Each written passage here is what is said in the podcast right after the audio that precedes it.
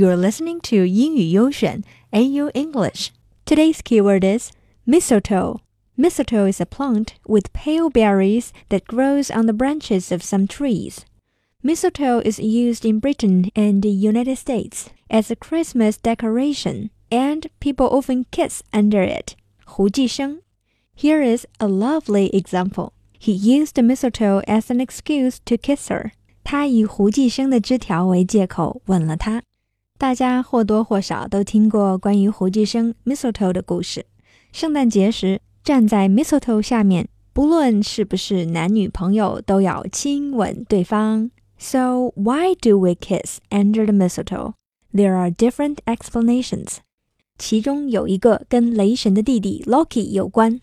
As the story goes, Baldur, the son of the god Odin, was prophesied to die one day. 听到自己的儿子被预言死亡，他的母亲，the goddess of love, Frigg, went to all the animals and plants to secure an oath that they would not harm him. 她让所有自然界中的动物和植物都发誓不伤害自己的儿子，却忽略了谦虚低调的胡寄生 Mistletoe。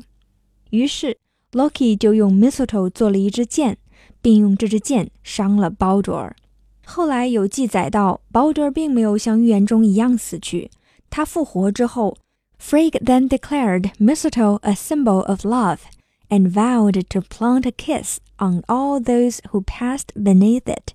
这就是为什么我们要在胡寄生下接吻的原因之一。古代欧洲人相信 mistletoe 有着某种神秘的力量，能帮助人们开启一段浪漫而又有活力的事情。